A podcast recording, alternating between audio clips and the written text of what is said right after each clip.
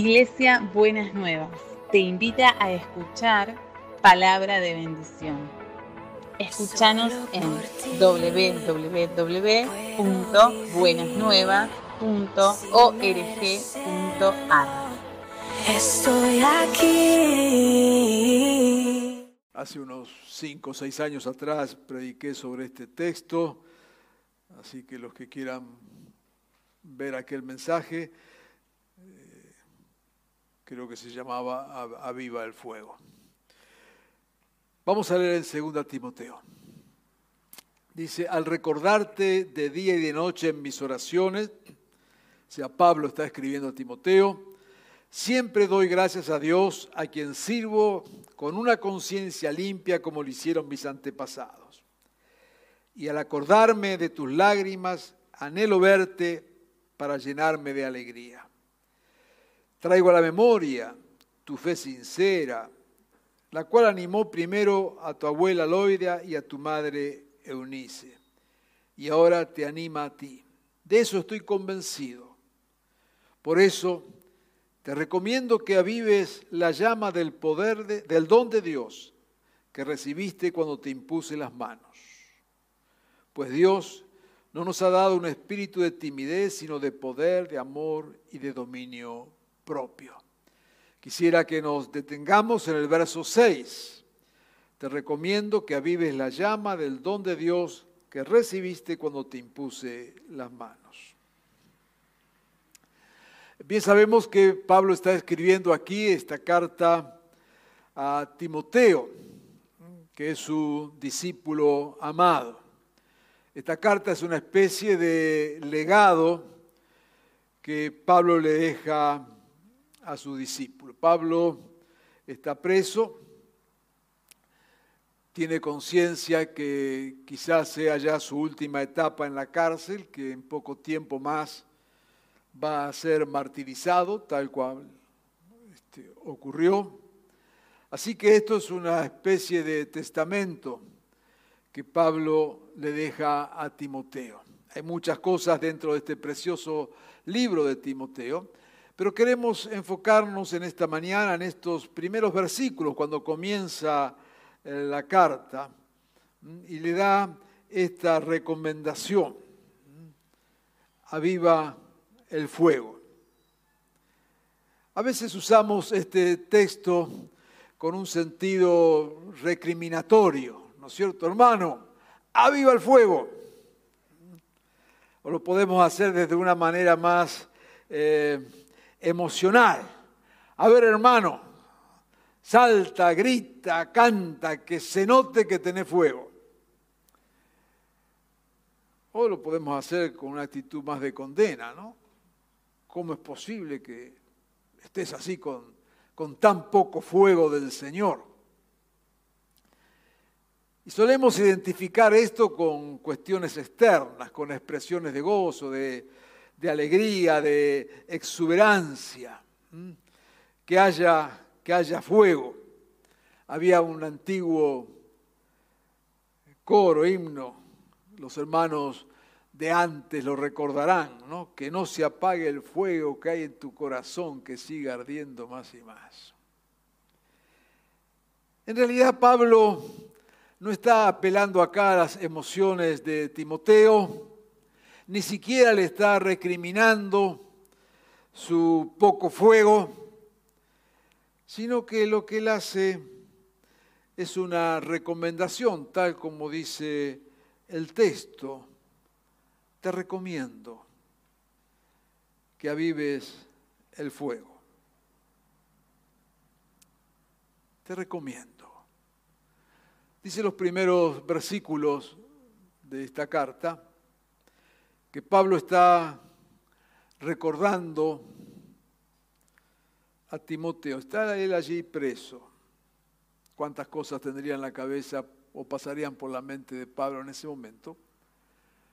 Pero dice acá que fijó su mente en Timoteo. Dice, y al acordarme de tus lágrimas, ya él tiene conciencia, Pablo, de que Timoteo ha estado pasando por alguna situación difícil. Y entonces recuerda y le expresa a Timoteo este recuerdo. Recuerda su fe, recuerda que su abuela y su madre eran fieles seguidoras de Dios. Recuerda que en algún momento le impusieron las manos y recibió gracia del Señor. Pablo está pensando en todo esto y piensa en las mismas lágrimas de Timoteo y le dice, te recomiendo, te recomiendo que, que avives el fuego. Quizás Pablo estaba mirando su propia situación, pensando en, en Timoteo, pensando en las lágrimas de Timoteo, que ya iremos a ella. Y seguro que Pablo estaba pensando en su propia situación de lágrimas. Permítame un paréntesis. Creo que nos hace bien ver también las lágrimas de Pablo y las lágrimas de Timoteo, porque algunos tienen una visión exitista de la fe. Teníamos un diálogo sobre esto con el pastor Germán en estos días. A veces proyectamos una visión exitista de la fe, como que si somos cristianos las cosas siempre tienen que estar para arriba. ¿No es cierto? Y si no nos sentimos de esa manera, creemos que ya nos hemos eh, venido abajo, ¿eh? o pensamos que ser hijos e hijas del Señor nos eh, ponen al margen de cualquier circunstancia, de cualquier problema, de cualquier adversidad. Y la verdad que no es así, es un falso evangelio. Si usted está en el evangelio porque vino para que todo le vaya bien, se equivocó de lugar, no, no es exactamente eso. Lo que Dios nos promete no es que todo nos va a ir bien. Lo que Dios nos promete es que Él estará siempre con nosotros. Cuando las cosas van bien y cuando las cosas van mal, Dios también está. Y de ese lugar nos sacará el Señor. Así que Pablo está escribiendo y está hablando de, lágrimas y está hablando allí de un fuego como que está tapado por las cenizas y quizás está hablando de su propia experiencia. No voy a citar los textos, créame que lo dice en la escritura. Pablo dice que le han abandonado todo, está en la cárcel, después de ministrar tanto tiempo, después de servir al Señor durante tantos años, después de haber pasado todo tipo de dificultades sirviendo al Señor, ahora está en la cárcel y él mismo dice, mira, eh, todos me abandonaron, me dejaron aquí solo, salvo dos o tres que se acercan de aquí por allá, estoy solo. Dicen los propios... Eh, textos de estudio que ya ni abogado tenía, ¿sí? que estaba en una situación tremendamente difícil, preso en aquel lugar. Otros lo habían traicionado, lo habían traicionado. No solo lo habían dejado, sino que habían hablado mal de él. Otros estaban deseando casi que, se muera. Otros se habían levantado como falsos apóstoles y se habían metido con enseñanzas de todo tipo equivocadas en la iglesia. O sea, todo esto está pesando en el corazón de Pablo cuando le está escribiendo a Timoteo. Y le está recordando a Timoteo, quizás porque también Timoteo vivía situaciones similares. Le está recordando, te recomiendo ¿eh? como alguien que ha pasado por una experiencia, te recomiendo que avives el fuego. Quizás lo primero que tenemos que señalar ahí es el hecho de que hubo fuego y de que algo de fuego todavía había. Y Pablo se encarga de esto, de, hacerle recordar, de, de, mostrarle cuando le dice, mira, cuando te ungimos, cuando te impusimos las manos, en algún momento hubo fuego. Pero después vinieron las circunstancias, después vino la vida, Después vino el ministerio. Claro que Timoteo, este joven pastor, discípulo, como decíamos, amado de Pablo, sirviendo al Señor, claro que también él estaba experimentando distintas situaciones. Y Pablo lo sabía, y porque sabía, es que le hace esta recomendación. Dice allí en 1 Timoteo 1.3 que estaba experimentando allí en la iglesia eh, falsos maestros, se le habían metido eh, falsas enseñanzas y él como pastor tenía que estar eh, peleando con estas falsas enseñanzas, viendo que, que sus hermanos, sus hermanas, habían quedado expuestos a enseñanzas equivocadas. Esto siempre ha sido un problema en la vida de las iglesias. Lo es hasta el día de hoy, hoy mucho más grave, ¿eh? porque antes eh, las falsas enseñanzas las daban falsos apóstoles que llegaban a la iglesia, predicaban y predicaban cosas equivocadas o hacían circular enseñanzas equivocadas, como aquella que menciona la Biblia. Dice, iba, venían algunos que prohibían casarse, por ejemplo, entre tantas otras cosas. Hoy eso, el peligro es, mucho más grande, ¿eh? porque de hecho estamos expuestos a todo tipo de enseñanzas. Solamente usted conecta eh, YouTube o cualquier eh, medio, ¿no es cierto? Y puede escuchar todo tipo de predicación, todo tipo de enseñanza. Mm, hoy alguien me dice, bueno, ¿qué, ¿qué es lo que la gente cree? Digo, no tengo la mínima idea. Yo de lo único que me hago responsable es de lo que yo enseño, no de lo que ustedes creen.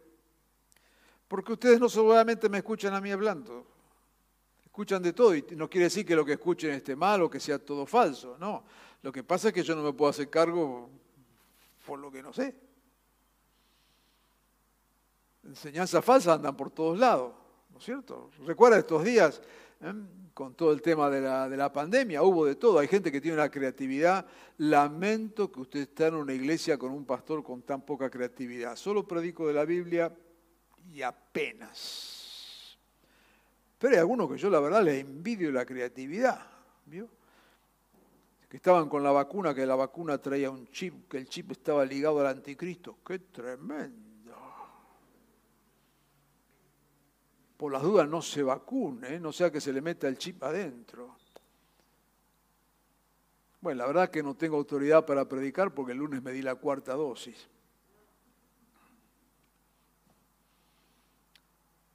Podemos creer cualquier cosa. Y Timoteo, como cualquier pastor, le duele, porque se esmeraba por predicar la palabra, pero se le metieron las enseñanzas falsas dentro de, de la iglesia.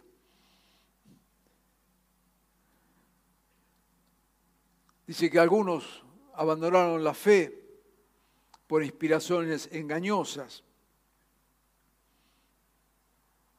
para seguir doctrinas diabólicas. Otro nos dirá en 1 Timoteo que lo despreciaban por ser un pastor joven y entonces no lo, no lo respetaban como tal. En otras palabras, todas las circunstancias ministeriales, personales, eran nada más que cenizas sobre aquel fuego que una vez había estado, que todavía estaba, pero que las diferentes circunstancias fueron ahogando, fueron apagando. Y Pablo le dice, mira Timoteo, yo viví y estoy viviendo lo mismo. Te recomiendo que avives el fuego. Esto nos hace recordar el fuego en el altar, en el Antiguo Testamento. ¿No es cierto? Que la función del sacerdote no era crear fuego, sino todo lo contrario, pero sí venir sacar las cenizas y preocuparse de que el fuego esté ardiendo permanentemente. Seguramente pensando en esa imagen es que Pablo le hace esta recomendación.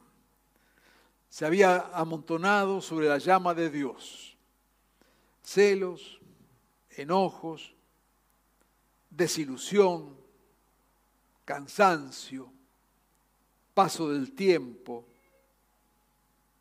situaciones emocionales. Todo esto había agobiado a Timoteo. Sus fuerzas se habían consumido peleando contra estos obstáculos. Y las cenizas habían tapado el fuego que todavía, todavía allí estaba ardiendo.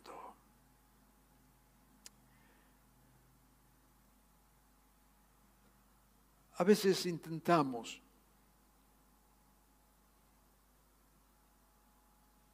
en vez de sacar las cenizas, crear otros fuegos.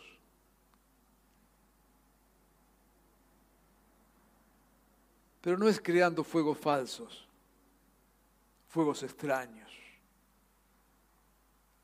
sino es avivando el fuego que está genuino en nuestro corazón. Ese fuego tiene que ver con la obra que Dios ha hecho en nosotros. No es meramente emociones. Es con aquella llama que Dios pone en nuestro corazón, en nuestra vida cuando nos acercamos a Él, cuando venimos a Él, cuando entregamos nuestra vida a Él, cuando le servimos. Es recuperar eso que allí está el fuego no, no se ha extinguido. El fuego no ha desaparecido. ¿Cuáles son estas cenizas en nuestra propia vida? Porque claro, esto es lo que Pablo le dice a Timoteo, pero si nos tuviera que hablar a nosotros en esta mañana y nos dijera, te recomiendo, te recomiendo que saques las cenizas. Te recomiendo. El fuego no se ha extinguido, pero está allí, algo tapado. A veces las cenizas tienen que ver con nuestra propia lejanía de Dios, ¿no es cierto? Nos vamos em, alejando usted sabe que la lejanía de Dios son pequeños pasos siempre, es un pequeño paso tras otro pequeño paso, tras otro pequeño paso, y cuando nos damos vuelta nos encontramos eh, perdidos. Por lo general nos perdemos de esa manera, no nos perdemos de un momento y para siempre. Eh, son pequeños pasos. A veces nos pasa cuando estamos caminando por ahí y estamos desorientados, ¿no es cierto? Pequeños pasos. Eh, yo recuerdo una vez caminando en la ciudad del Vaticano, que está en medio de una eh, colina un poco y tiene salidas por distintos lugares. Y yo tengo, la verdad, tengo buen sentido de la orientación, pero ese día sería porque estaba en el Vaticano, me falló. Y entonces este, subo por un lado y cuando estoy bajando bajé por otro lado que ni sabía dónde estaba, tuve que tomar un taxi para que me llevara al hotel donde estaba porque no tenía la mínima idea. Eran pequeños pasos, yo creí que estaba dando bien. En la vida muchas veces ocurren este tipo de cosas. En pequeños pasos nos vamos alejando de Dios. Cenizas que tapan el fuego. Otras veces situaciones personales, traumáticas, algunas de ellas. Una situación familiar difícil que no podemos resolver. Un tema que se nos ha dado en el matrimonio, con los hijos o con los padres, y nos duele, nos lastima, nos hiere, y eso va trayendo cenizas sobre el fuego. A veces personas que han experimentado un divorcio, con todo lo que eso significa. En algún momento sirvieron al Señor, lo hicieron con todo el fuego y después vino Después vino la vida. Después vino la vida. Cenizas. Pero el fuego está. Situaciones que se dan a veces en la iglesia. Y créame que cada vez soy más consciente, después de casi 53 años de pastor, cada vez soy más consciente de cuánto daño a veces hacemos desde las iglesias. Y me hago cargo como, como pastor. A veces con consejos equivocados, con actitudes equivocadas, más allá de la buena voluntad. Algunos sin darse cuenta, otros de manera hasta casi intencional, cuando cargan de culpas, cuando agreden desde el púlpito, cuando son deshonestos en la administración, cuando prometen un evangelio totalmente falso. Cuando viene una mujer que está sufriendo violencia por, en su casa, en su hogar, por su esposo, y le dicen, ore hermana, ore. Hay que ser cara dura. ¿eh? Y no es que no creamos en la oración, ore. Pero mire, ore mientras vas camino a la comisaría se la denuncia.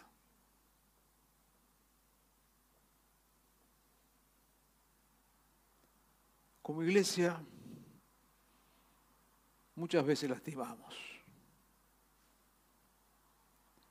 Y hay fuego, pero las cenizas de una herida tapan ese fuego. Un hermano que te traiciona, un ministerio que te desilusiona. El fuego está, pero también están las cenizas. Y podríamos pasarnos toda la mañana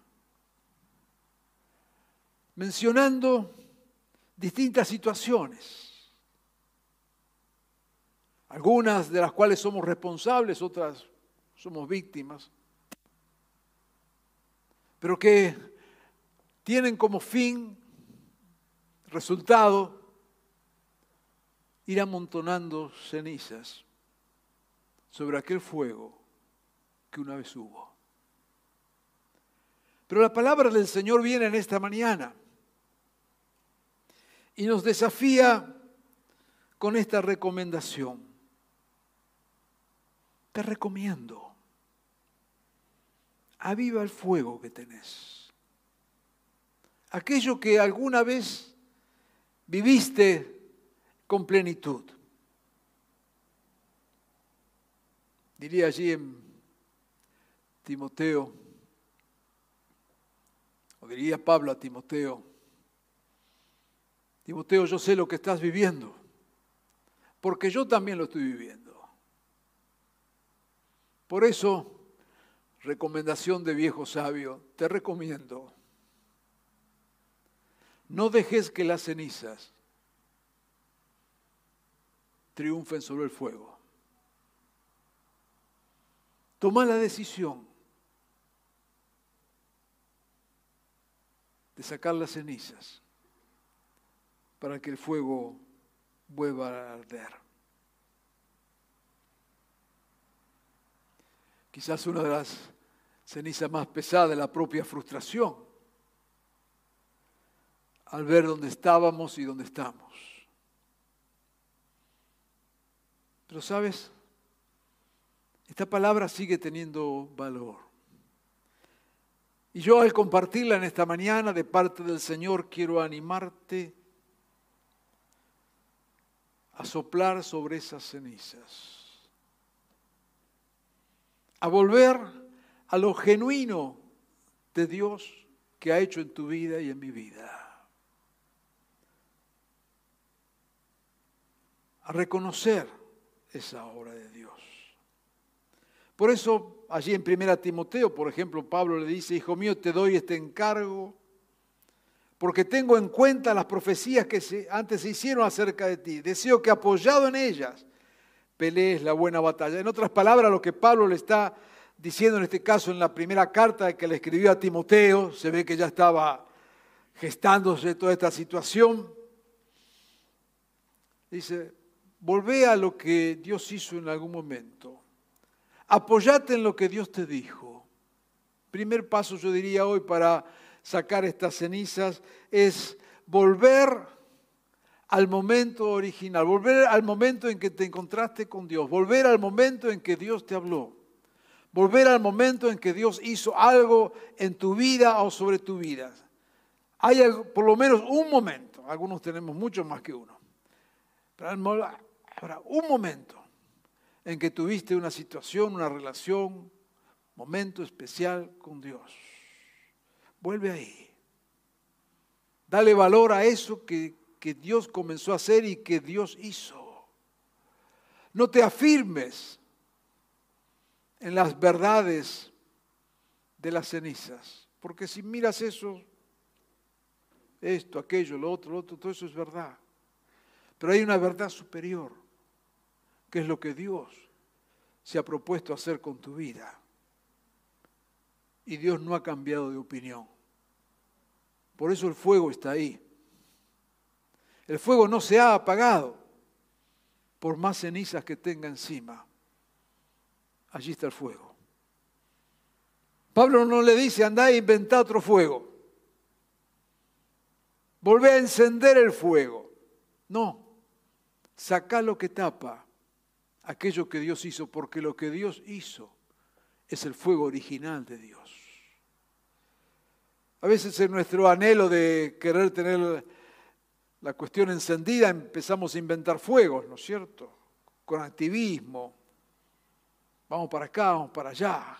No queremos parar y creemos que de esa manera estamos encendiendo un fuego. No te engañes. Ya nos dimos cuenta. No te engañes. Deja de andar creando fuegos por acá y por allá. No, yo estoy bien, pastor, estoy fenómeno, usted sabe, este, todos los domingos lo, veo ahí en, el YouTube, este, la verdad, estoy bien.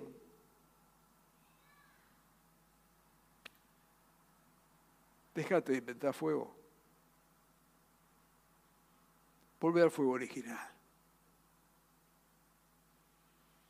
No, porque ahora me pongo las pilas. Dígame lo que hay que hacer. No te pongas las pilas. Cuando estás con Cristo no necesitas pila ninguna. No necesitas pila. Vuelve al fuego original. Vuelve al fuego original. Porque allí está. Como en el altar del templo, el fuego jamás se apagaba. Los sacerdotes solo tenían que venir y sacarle las cenizas de encima. Primer paso entonces, vuelve a tu punto original. Vuelve al momento en que eras bien consciente que el fuego de Dios ardía en tu vida. Segundo, perdona. Es una de las claves para soplar todo tipo de ceniza. Si Pablo o Timoteo se hubieran aferrado a todas las verdades de las cenizas, hubieran terminado destruidos. Era verdad que lo habían despreciado, era verdad que lo habían ninguneado, era verdad que lo habían puesto preso, era verdad que lo acusaban de robarse las ofrendas, era verdad que lo acusaban de ser un falso apóstol, todo eso era verdad. Te recomiendo que avives el fuego.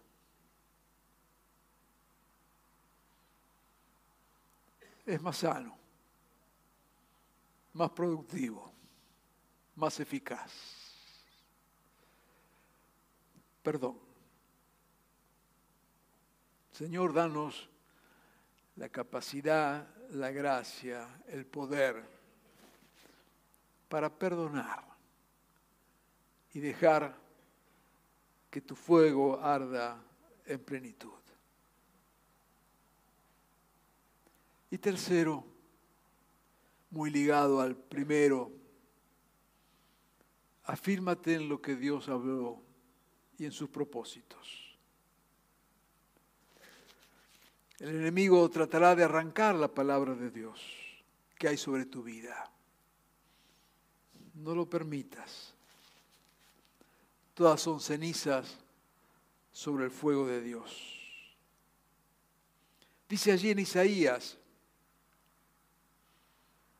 48. La hierba se seca y la flor se marchita, pero la palabra de nuestro Dios permanece para siempre.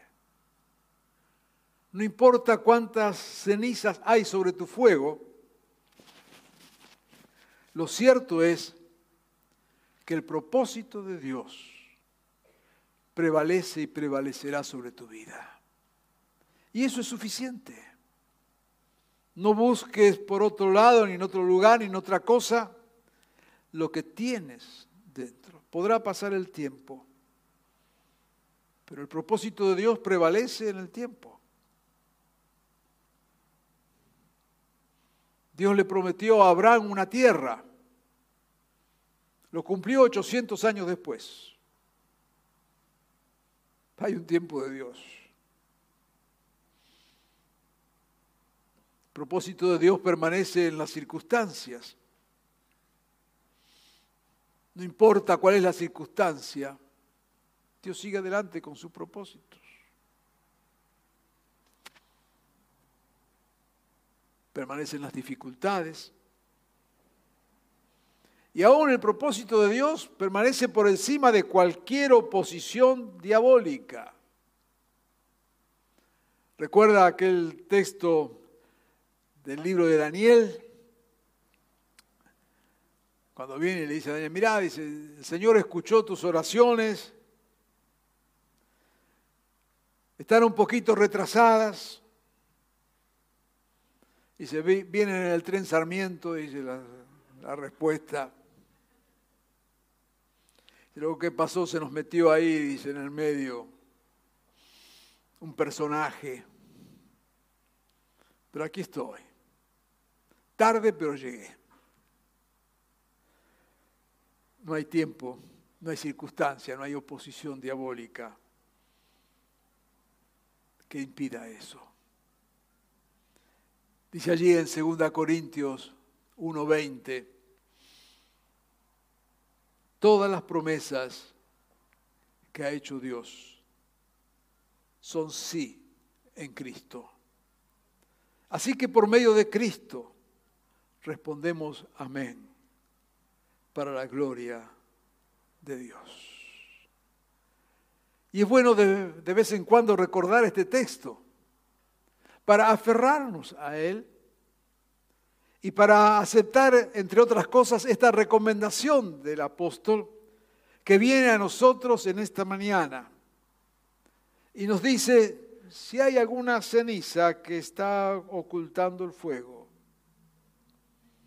anímate en este día a soplar sobre ellas, con perdón, con gracia, con afirmación de la palabra, para que ese fuego original que sigue estando pueda brillar con todo su poder. Todas las promesas que ha hecho Dios sobre tu vida son sí y son amén. Es cuestión de tomar una decisión. Por eso Pablo apela a la decisión de Timoteo. No le dice Pablo a Timoteo, mira Timoteo, frente a esta situación de tantas cenizas, te encargo que ores para que Dios saque la ceniza. No. Usted sabe que siempre enseñamos, hay cosas que nosotros tenemos que hacer, por lo tanto Dios nunca las va a hacer. Y hay cosas que Dios solamente hace, y por lo tanto nunca nosotros podremos hacerlas porque no somos dioses. Y esta actitud, esta decisión de sacar aquello que va opacando y tapando el fuego de Dios es una decisión nuestra. Dios después nos ayudará Y cuanto más ceniza saquemos, más veremos que ese fuego se enciende. Pero hay una decisión nuestra. Yo tomo la decisión de sacar esta ceniza de vida. Tomo la decisión de perdonar. Tomo la decisión de aferrarme a la palabra de Dios. Tomo la decisión de creer lo que Dios ha dicho. Tomo la decisión de no dejar que las cenizas gobiernen mi vida. De no dejar que las cenizas tapen lo que Dios quiere hacer. Tomo la decisión de caminar un camino diferente. Amado, amada, este tiene que ser un tiempo nuevo para tu vida. Si es necesario, hasta un tiempo de nuevos comienzos un tiempo de sueños y visiones. No renuncies a esto. Un tiempo de expectativas. No bajes los brazos. No acortes el horizonte. No te dejes engañar por el cúmulo de cenizas. Podrás decirme a usted, pastor, no sabe todo lo que me Sí, la verdad, no lo sé, ni me interesa porque sabiéndolo no, no puedo hacer mucho. Lo que yo sí sé es que lo que el Señor una vez comenzó en tu vida y sembró en tu vida, sigue estando vivo. Y solamente falta dejar de lado aquello que lo mantiene opaco, oculto. Y quiero invitarte a que en este día tomes esa decisión. Anímate a vivir un tiempo nuevo de parte de Dios. Anímate a lanzarte de fe y decir, Señor, hazlo otra vez, aquí estoy. Estoy listo, Señor, para lo que tengas. No andes llorando por los rincones. Ya lo hiciste. Agárrate ahora de las promesas de Dios. Lo que Dios un día te habló, él no se arrepintió. Agárrate de eso. Y en este tiempo dile, Señor, aquí estoy. Arde nuevamente en mi corazón. Señor, aquí estoy. Estoy listo. Dame tus sueños, tus visiones. Lléname de expectativas, Señor. Hay vida. Y este es un tiempo de vida. Aprovecha esto. Y tómate de lo que Dios te está hablando. Y vive de acuerdo a eso. Cada vez que Dios nos habla, son oportunidades que Dios nos da. Y en esta mañana te invito a aprovechar la gran oportunidad del Señor, de tomar fuerzas para que todo lo que tapa en tu vida el fuego de Dios sea sacado. Diríamos, Señor, ayúdame a soplar en esta mañana para que toda ceniza salga y tu fuego vuelva arder. Quiero invitarte a orar de esta manera en esta mañana. Quiero invitarte con la misma palabra que el apóstol invitaba a Timoteo. Te recomiendo. Tienes todo derecho de seguir viviendo así, por supuesto. No te vas a ir al infierno por eso. Dios no te va a castigar por eso. Pero es una pena que habiendo fuego, las cenizas lo estén tapando. Dios te da en este momento una oportunidad. Otra más. Señor, venimos a ti en esta mañana. En primer lugar, Señor, reconociendo y agradeciéndote que un día viniste a nuestra vida y tu fuego ardió en nuestro corazón. Y por ese fuego nos aferramos a ti. Por ese fuego aún te servimos. Por ese fuego soñamos y nos ilusionamos y caminamos. Pero Señor, vos sabés empezaron a amontonarse cenizas. Día tras día, situación tras situación, circunstancia tras circunstancias. Pero hoy, Señor, frente a tu palabra,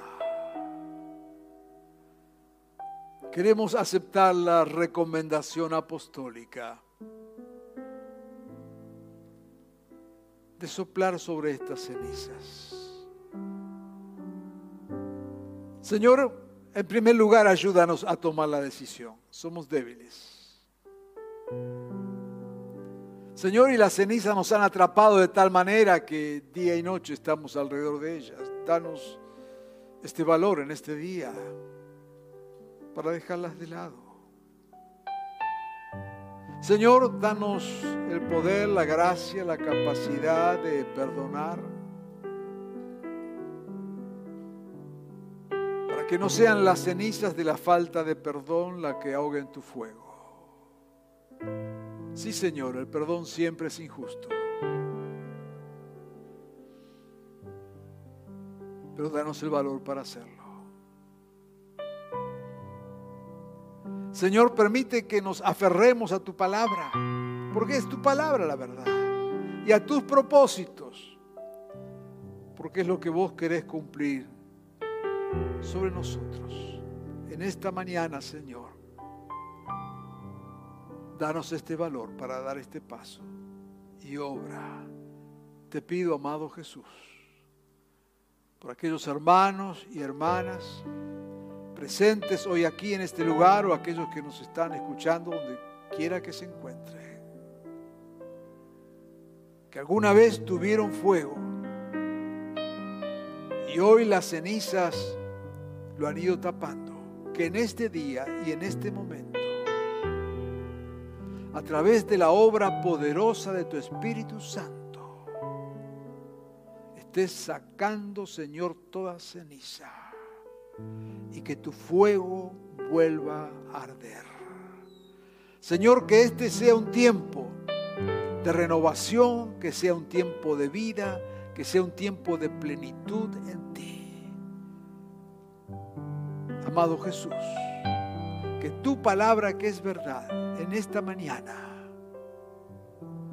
deseche toda ceniza y que tu fuego vuelva a arder.